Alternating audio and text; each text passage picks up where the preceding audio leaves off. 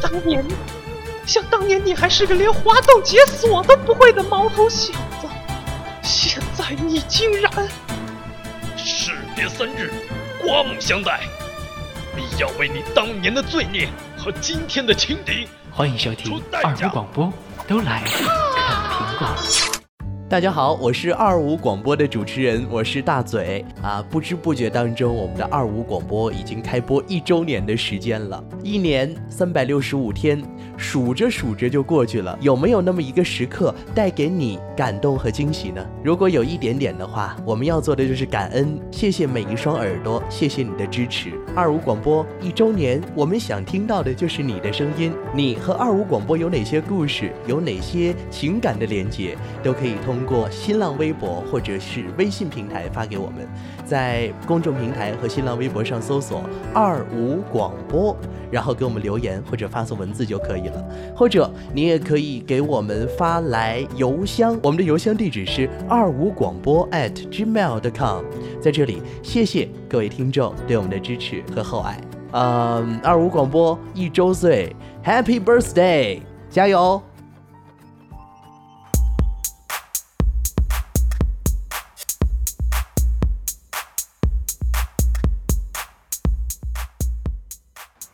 各位早晨、中午、晚上，啊，反正不知道你正在什么时候收听节目，反正是大家好，大家好，这个我们又回来了，好像是的，呃，两周了，两周的时间，两个星期，其实不是很长的时间哈，主要是这两个星期我们在求证很多的一些消息，所以说呢，这期节目来的有点晚，对，例如快播为什么会停了？对，接下来呢，我们向所有的朋友发布沉痛讣告，请音乐师将音乐先暂时停止一下。久经考验的忠诚的国际宅男主义战士，中日良好关系的紧密纽带，伟大的下载家、播放家、快播同志，因众所周知的原因，于二零一四年五月十五日与世长辞，享年八岁。快播同志的一生是战斗的一生。革命的一生，是为伟大广大宅男屌丝最高理想而不懈努力的一生。他的离开是广大宅男的重大损失，值得我们深切缅怀。好沉痛。阿门。阿利路亚。阿弥陀 佛。走好呀啊！啊、呃，好像这个这个应该是对所有的广大男士的一个，呃，比较大的事件哈。嗯，其实对于女性也是。然后这个发现了很多哈，这个有关于苹果在这个 App Store 当中的快播的一些软件等等都下线了。啊对，是。然后好像现在应该都是伪装的一些快播，其实早前的时候快播已经开始停止，嗯、呃，在搜索哈。 Apple Store 上面好像没了。Apple Store 上面好像没有快播，嗯、然后只有在越了狱之后，嗯、然后在第三方的那些软件平台上，例如什么 PP 助手啊，嗯、呃苹果助手这些里面你会下载得到，并且下载到了之后呢，它还有一些，比如说要给钱，三十二块钱一个软件。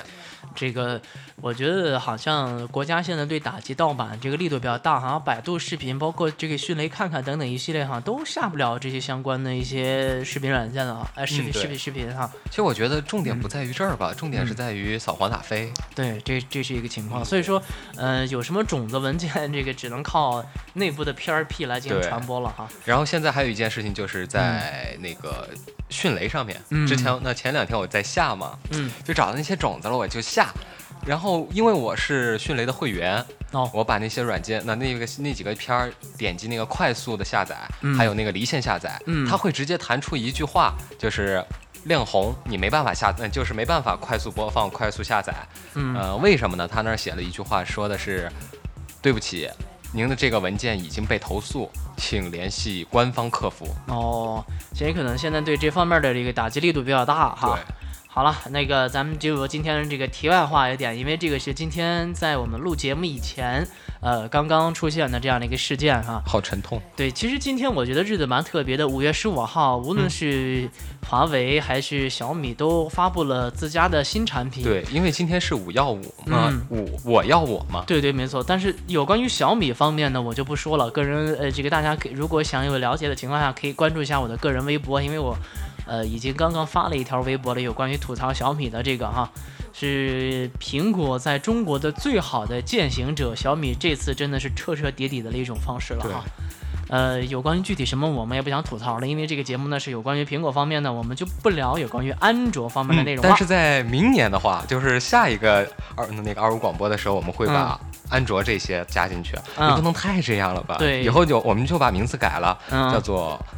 都来啃安卓和苹果，呃 叫做我爱玩手机吧，我爱刷手机。你有叫叫什么机器人大战苹果，嗯，对对机器对人机器人大战苹果侠，啊、对，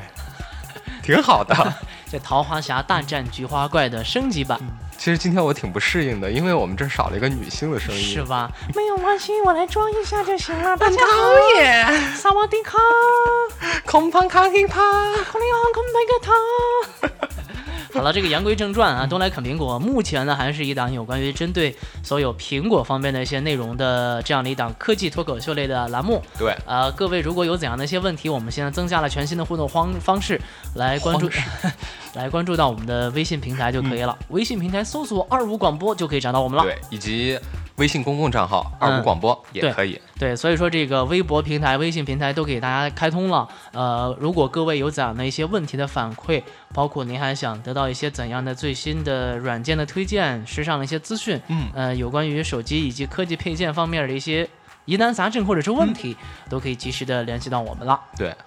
然后呢，这个咱们今天的节目呢，首先第一个话题可能对于所有果粉来说都比较感兴趣，是的。因为一年只有这么一次高潮。嗯，那一年好像有四次吧？没有啊每个季度他都会来一没次。哦有没有，对于苹果的果粉来说，一年只有一次高潮、啊，因为就只只有发布 iPhone 的那时候才算是高潮。其实 iPad 底以及其他那些系列的产品，嗯呃，对于果粉来说，并不是一个很高潮的点。对，因为它价格第一有点贵，第二就是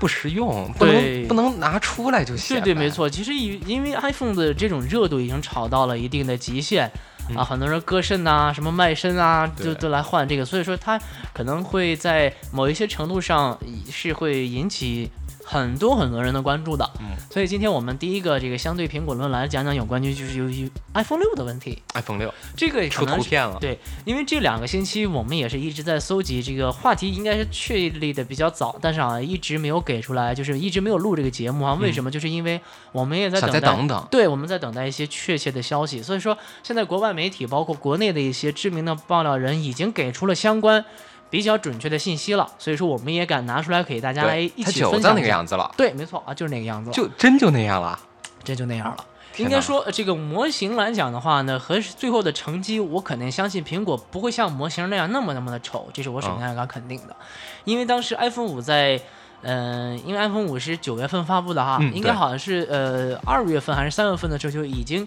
有国外的网站，它叫做 Nine to Five Mac 这样的一个网站，就是就是九兔 Nine to by Mike，九九对，九就兔奶嘛五 Mac，我也不知道它这个具体是什么意思哈。呃，他们的这个网站爆料有关于苹果方面的内容，应该说是百分之九十九是精确的。哇呃，内他部人士吧？嗯，也不这个不太清楚。当时他报 iPhone 五的时候出来的时候，也会说很多人吐槽怎么这么丑啊，然后很多人还嗯可攻能击是说，在富士康上过上过班的美国 人。然后还攻击说这个苹果怎么会有采用这种三段式的丑陋式的设计啊？后来之后，它发布了 iPhone 五之后，这个 HTC 的 One 嘛，当时还是 One，、嗯然后包括那个黑莓的 BlackBerry 的好像是 BB 十嘛还是几的，也是在正面采用了三段式的设计。嗯，大家都说撇，大家大家对都在有。然后苹果是背段式的三三面式设计，好像现在苹果返回头来，我也采用全金属学 HTC 的 One 系列，但是我还用啊的是采用三段式设计，但是好像很多人觉得很丑的样子，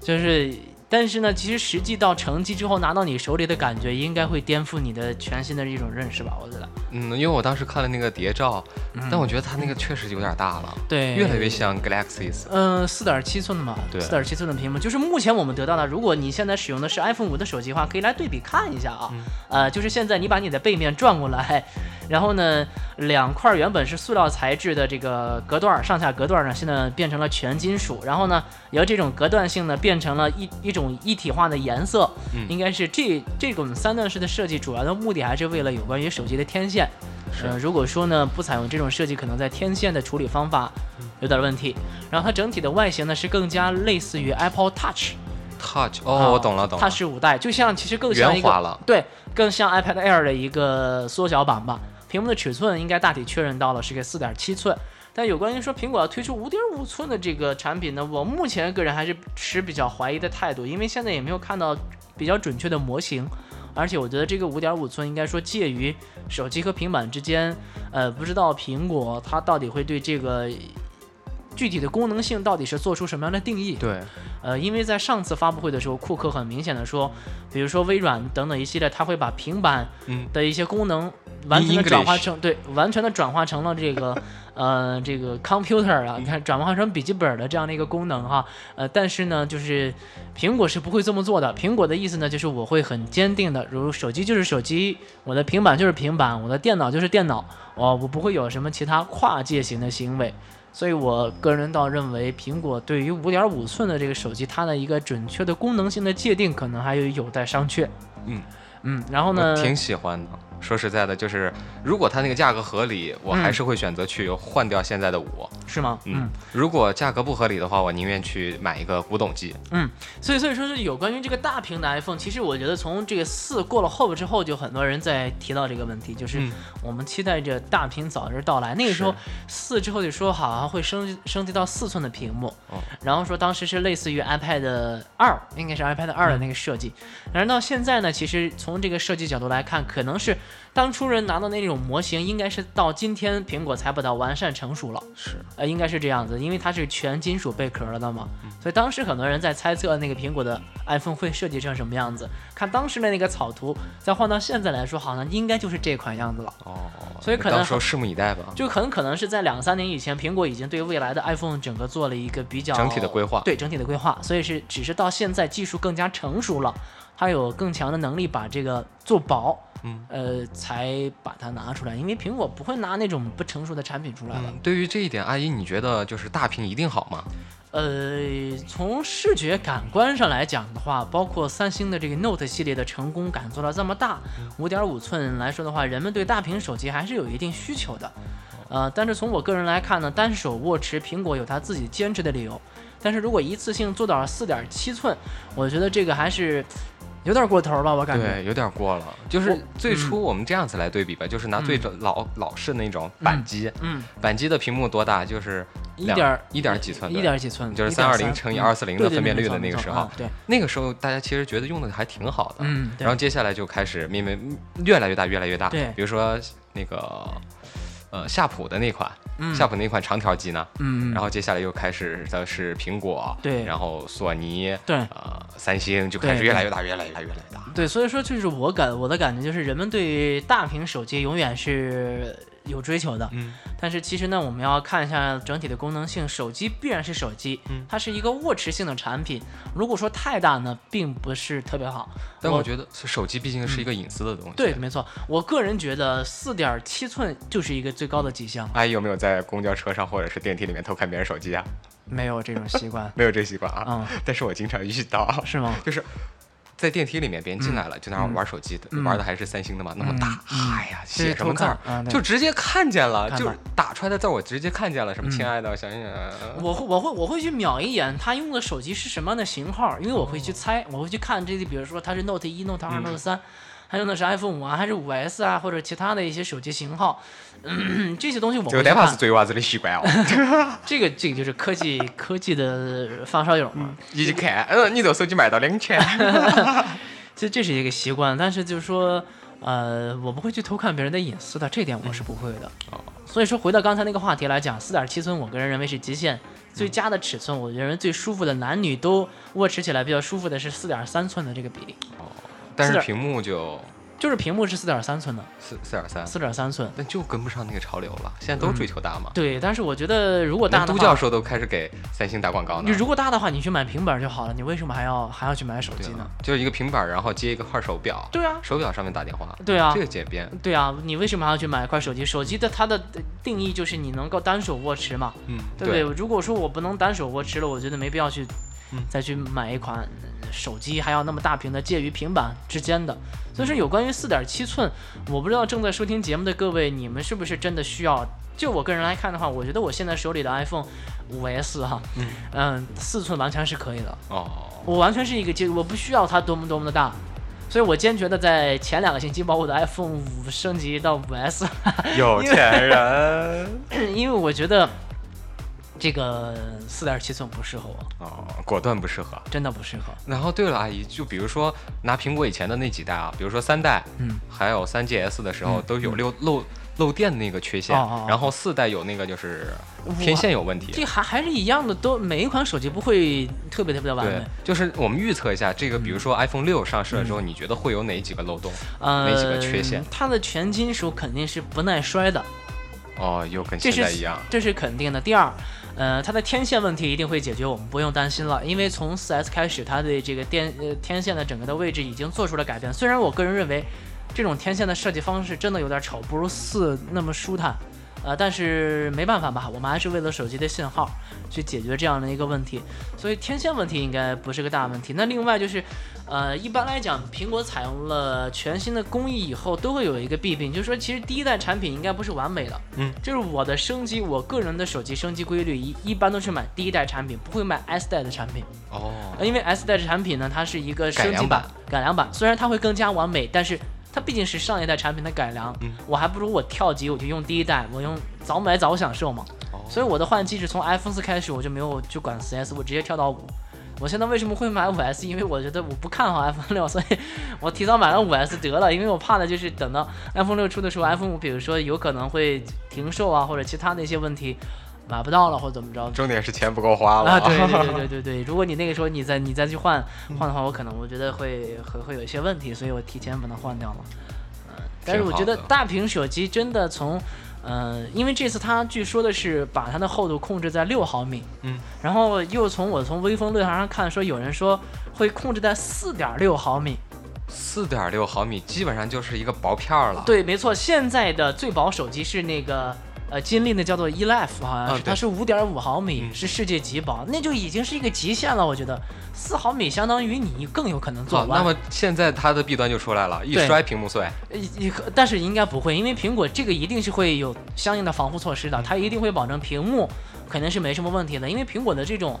呃质量嗯往往都是很过硬的，所以说它在屏幕这块儿一定它会，无论是不是说要了采用蓝宝石的屏幕吗，嗯更加耐摔吗？啊、但让是我想我起了以前有个长虹的广告呢，啊 有没有印象？就那真的个手机从桥上往下扔，然后这个时候又来了一辆那个大卡车把它压过去，碾碾了一对，下嗯然后接下来主持人又拿起来、用剪刀在上面划，嗯，你看屏幕没有问题哦，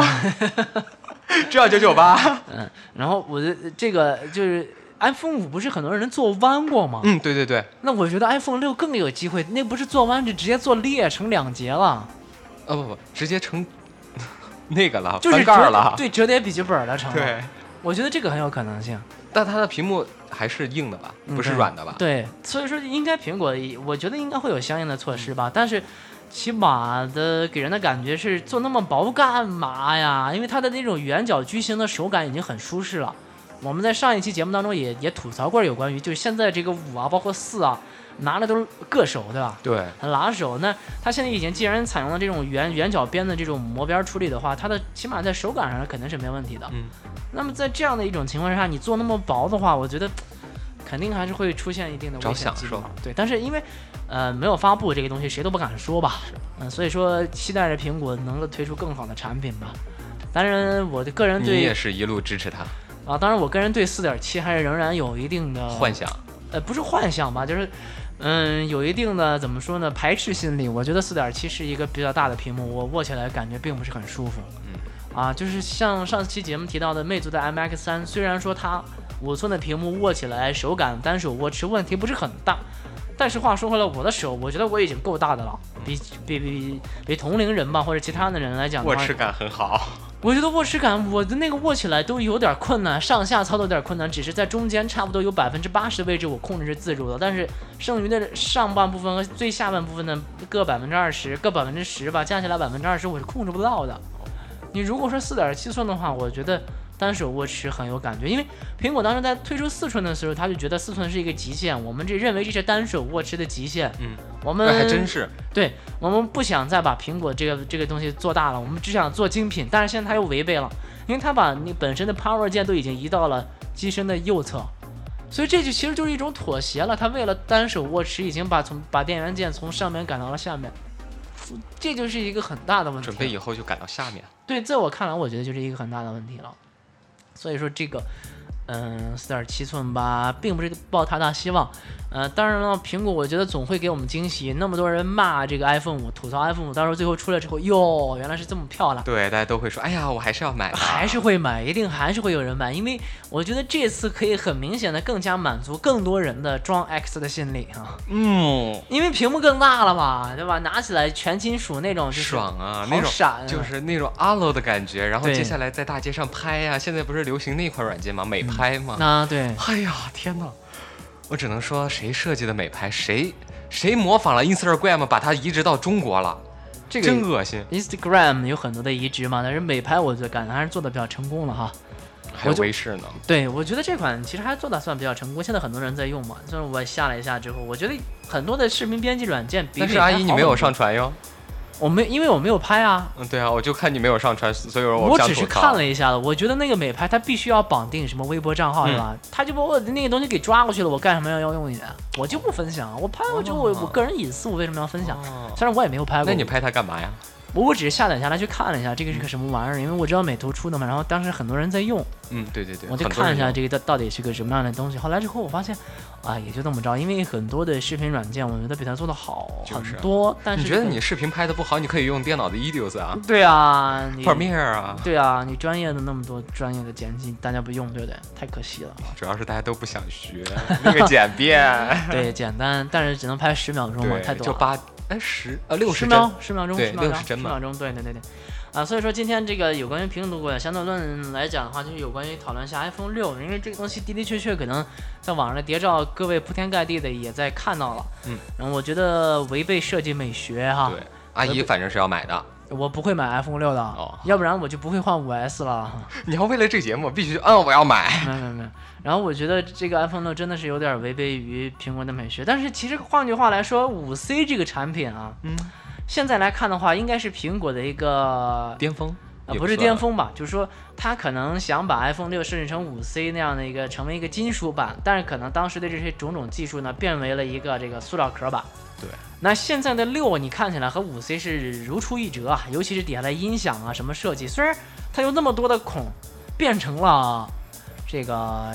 一一两个孔，但是我觉得仍旧不是非常美观。嗯对，就是那个锤子的罗永浩也提过这样一个问题，说 iPhone 四其实它底部设计非常美观，因为两边的一个麦克风的接收器以及音响它是很对称的。嗯但是你换到 iPhone 五之后，你会发现，因为它耳机孔的问题，两边的蜂窝是不对称的，一边窄一边宽。对，并且它的那个喇叭只有一个，对啊，当然那个 iPhone 四也是一个呀。但 iPhone 四的听觉效果就是你同样是放一首歌，哎用 iPhone 四听出来的那个声音效果是要比 iPhone 五的大，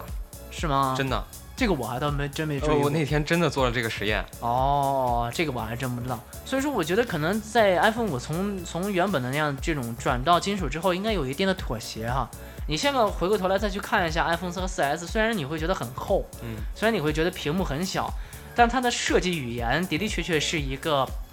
巅峰，就是我感觉无人超越了，已经没办法再超越的一个巅峰了。所以你换到无论是五还是五 S，尽管它可能更加的漂亮，它的功能更加好，它又多了什么指纹，它又更加薄了，它的速度更加快了，屏幕又更加大了。但是回过头去看，几年之前设计的这种语言 ID 仍然要好于现在。是啊，不能不说苹果是一种退化，但是换言之而言，苹果也必须得改变。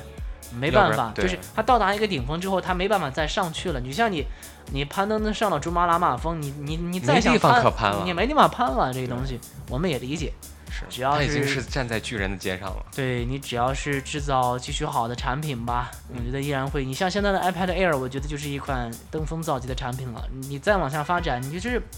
在做薄嘛，嗯，然后再加一个指纹识别，我觉得已经到顶了，没办法。你 iPad 三和 iP- iPad 四，我在我个人看来都不是一个最完美的，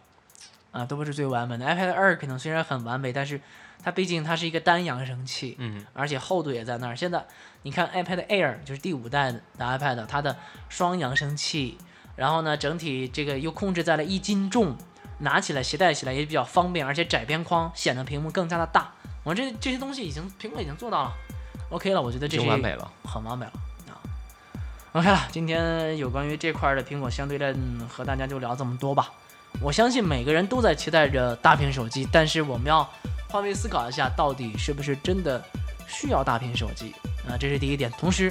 我们对于大屏手机的期待值真的有那么高吗？如果你握到了大屏手机，你真的就会那么那么的期待吗？嗯，这个问题我觉得有待考究了。好了，今天相对苹果论就到这儿。如果各位还有有关于 iPhone 六的一些话题想和我们讨论，官方微博、微信二五广播，欢迎大家的留言。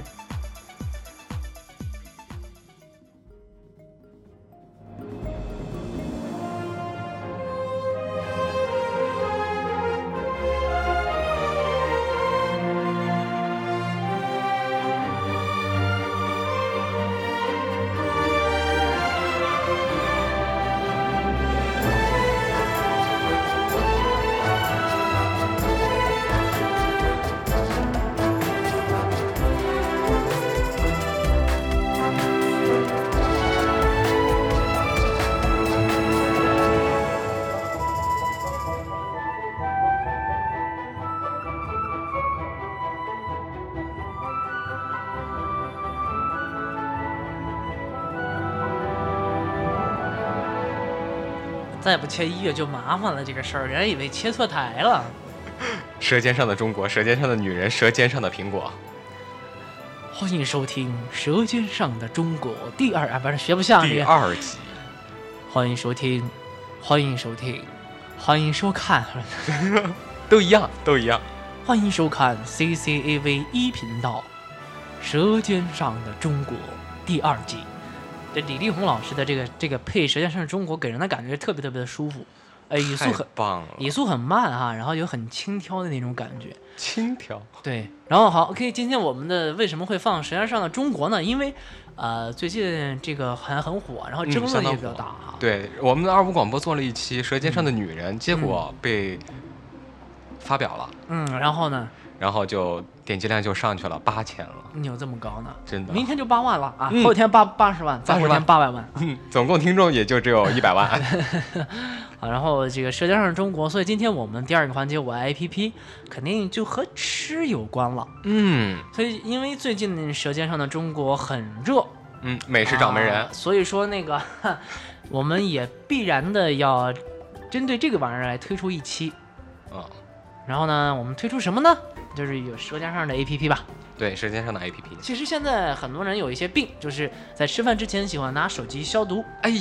哦，我还以为是那个呢。啊吃饭之前先把手机拿出来拍。啊，就是拍嘛，就是消毒嘛。哦，对对美，食进行消毒，消完毒之后再吃饭。嗯，然后人家动筷子，哎呦，不要动，不要动、啊，对对对我先拍一下。对，以前古代的人是吃饭之前先拿银筷子蘸一下，看看有没啊有毒，现在都拿手机出来。但是我觉得现在这种现象应该相对来说好一点儿哦，吧。太多了，身边有那么几个人吗。不，我觉得还是会好一些，因为以前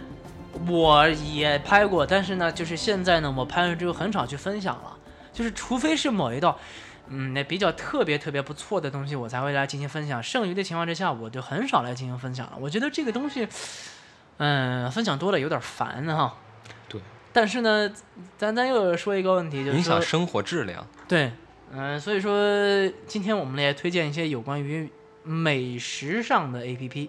指尖儿上的美食 APP，嗯、会分享一些大家应该都了解的或者有些不了解的一些软件，今天和大家来分享一下。欢迎欢迎欢迎欢 迎！好，第一款软件叫做十日谈，这款呢应该说是我只知道日月潭， 嗯，我还半月谈呢，还有，嗯，刚出刚出的时候吧，我就下载这款软嗯件，而且他们的运营者当时还和我在微博上取得联系，有嗯，那准备个投资一下，没有没有没有赞助一下，没有没有没有，就是就是谢谢我的支持啊什么之，因为我在微博当中也做了推荐了的嘛，嗯，所以这款软件我觉得非常不错，它是一个好，这期节目完了之后，先艾特一下他。嗯，给这个美食拍照片的，嗯，同时呢，它可以添加很专业的文字，哦，这些文字呢，其实可能和看到我们看到一些外面的美食的海报的一些字体比较贴近，嗯，就同时像那呢些杂志里面，哦对，一个月拿五千块钱的人，写了每个月嗯，过三万块钱的人的生活。对，然后呢，就是它的一些滤镜呢，可能更加适合于拍美食，整体成像的效果非常不错。当然，这款软件呢，啊、很具有小资情怀，也是文艺青年的必备。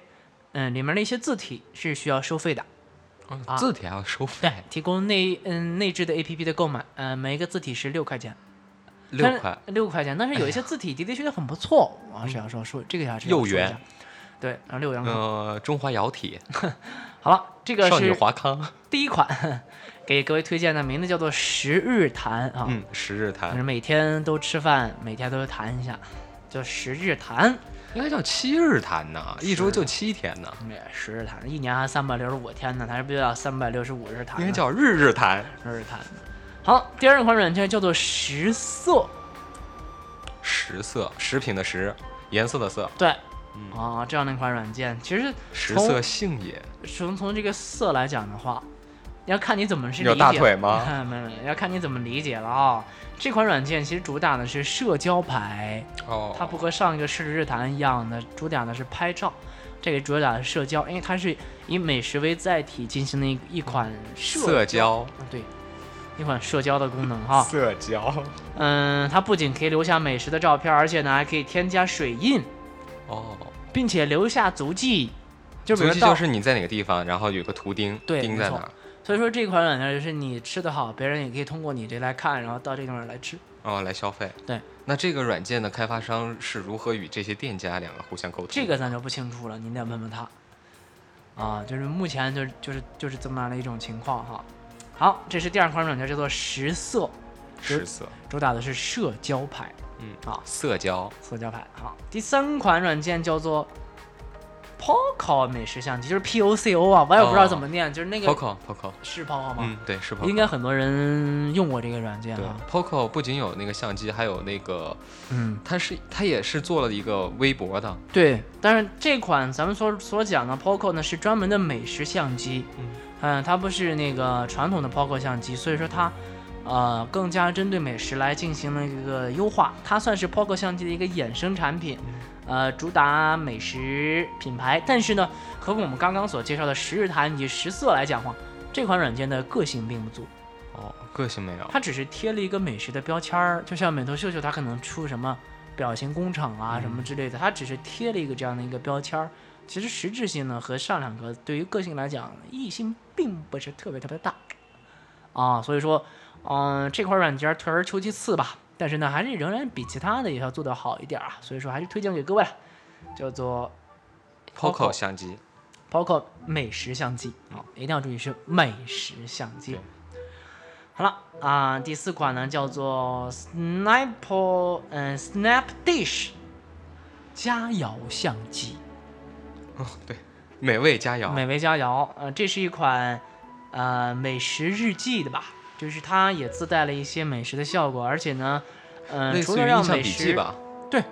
它是一个美食记录软件，对，它就可能更加偏向于一些整个记录性嗯啊，可能会更加强一点儿。所以这样一款软件，我觉得也蛮有意思的。嗯，其实我觉得这些美食相机、美食的东西，其实还有一些嗯用。比如说，今天你去吃这个、这个、这个，这个结果当天晚上你住院了，啊去洗胃了，对哦，你还可以翻出来，哦，这个原娃来娃是兜嘞，这家店是吧？嗯但是这款叫做佳肴相机啊，前面那个那个英文有点复杂，咱英文也不是很好，你也没事儿看出来。嗯，让大家看那个封面就行了。封面儿行了啊，反正叫佳肴是这这个佳肴相机。好，最后一款叫做 Insta Food，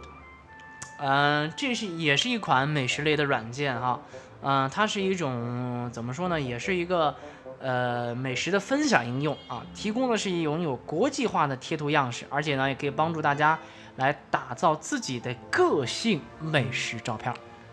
它这个呢，怎么说呢，更加贴近于国际啊，所以说那个呃，这款软件儿应该算是比较国际化的吧，操作起来可能只有英文，走向世界了。走向世界。哎呀，那写的我在成都的九眼桥，全是拼音。这个啊，今天以上五款软件儿推荐完了，好像很快啊，但因为对，哎阿姨，要不我们再聊一个另外一个问题吧，啊就是游戏方面的。啊，嗯，我这几天一直在发现，呃，很多日本的那些大厂商，比嗯比如什么 Square Enix 啊、Capcom 啊这些啊软件嗯的几款经典的游戏，出 3D 版的都在 iOS 系统上了。比如说今天我在网上下的那个《最终幻想》的 s p o r 这款软件就是 EX 嘛，嗯那一个 Square Enix 的，嗯然后还有那个前一阵子呃出来比较火的《怪物猎人》嗯呃 Second 嗯啊 Second G 嗯，这两款软件，我觉得他们为什么选择？他们最初的目的都是在于在那些主机平台上，为什么现在就辗转到了 iOS 系统了？呃，这个就是一个移动化的应用嘛，因为比如说包括 PSP 啊，包括那个 Xbox 三六零啊，嗯，买的人毕竟是少数。但是游戏的机能就完全两回事儿。，对啊，但是大家你知道现在的人很懒，他能够在手机上完成的事儿，他一定不会上电脑去完成。哦，你你你觉得是吗？现在我我觉懂得就了有这样的一种情况嗯发生，就是他既然如果能在手机上去完成一嗯些支付等等之类，他为什么要跑到电脑上去完成呢？哦，就是人懒到哪种境界了？宁可坐到都不得站到，宁可躺到都不得坐到。对，没错。所以说这个，你要想赚钱，嗯，真要想赚大钱，你就去改变，让人更懒，你就保证赚呃就可以赚大钱了。呃这是一个趋势嘛？我觉得这是一种一一种趋势啊。啊，这天哪！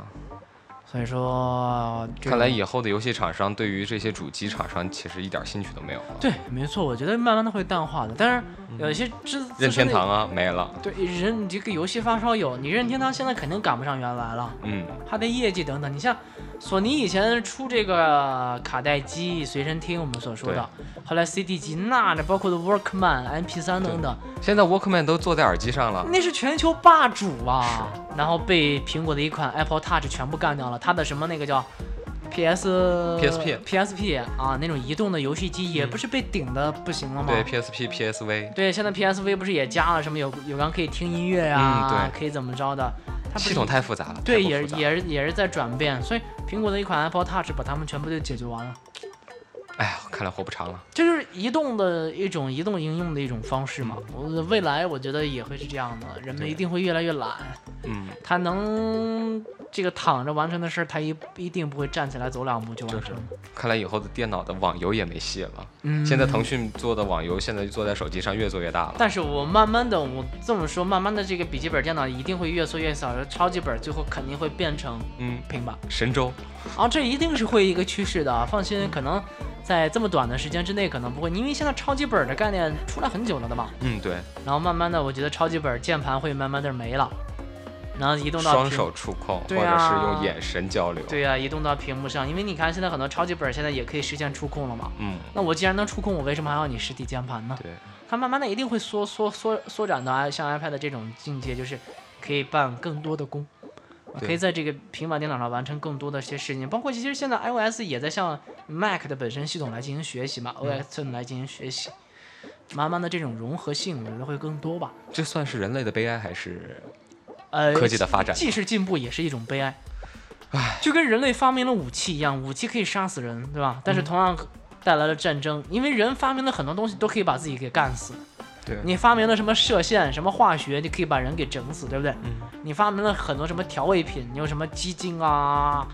啊什么乱七八糟这些调味品，你吃多了添加剂你就对三聚氰胺呐、未对，来所以我觉得以后很有可能就是人的大脑，就是整个人，其实肉身可以不要了，只把大脑取出来放在一个机器上，然后那个机器其实就是你，然后你用你的思想来控制这个机器就完了，那意念力嘛得到人的那个不死之身。对，用这个意念力来控制哈嗯。哎、其实说到健康问题，真的要提醒一下大家，现在大家尽量的少点儿这个玩什么 iPad 啊对还有 iPhone，别做低头族。就尤其是十点以后，尽量的不要，因为那个 LED 光的这种照照，这个这个这个这个这个就照耀啊，或者照射啊。对，俗称蓝光，对吧？嗯，它对这个视力的损伤是很大的。就你已经看到过很多人视网膜脱落啊，什么这种情况发生了，真的有找的你妹玩的，就是这种情况真的有，所以说，尤其在十点以后，其实我有个人那种经历，本来我已经上床很困了，比如嗯十点多，但是当我一看手机、刷个微博什么的，突然之间就惊醒了，对，就想是看看自己女朋友在干嘛，就突然之间，就是因为这种屏幕的亮度对你的眼睛的照射，导致你本来困，你变成了不困，嗯哦很影响睡眠的。啊，所以说大家一定要在这方面注意，少还是少一点儿电子产品。因为晚上充电的时候一定要把 WiFi 关掉，哦，我一定要把直没关 WiFi 一一直定没要把 WiFi 关掉，因为你在睡觉的时候大脑处于放松状态、w i f i 它是还有信号辐射的，哦，它得接影响收不一些孕不育，啊对接收一些数据什么，对你对你来说这个不孕不育倒没什么影响，但是肯定会对你的大嗯没脑事儿有产医生院嗯呢。健康肯定会有一定的影响的， 所以还是少玩点手机吧，好，啊感谢阿姨。真的是这样的。好了，然后这个今天节目就到这儿了。嗯，好像今天的这期节目比较快，但是我觉得信息量已经足以传达对给大家了。太多了，一开始的快播，然后嗯对接下来的苹果 iPhone 六，嗯以及后来的美食上的啊，舌尖上的照相机吧，对，舌尖上的美食 APP 啊。好了，今天节目到这儿。如果各位还有什么样的问题哈，二五广播的官方微博以及微信，随时联系我们。不敢保证您回答的问题、提出的问题可以及时回答，但我们一定会用最诚恳的态度来给您做回答的啊。好的，今天我们的节目就到这儿了，感谢大家哦。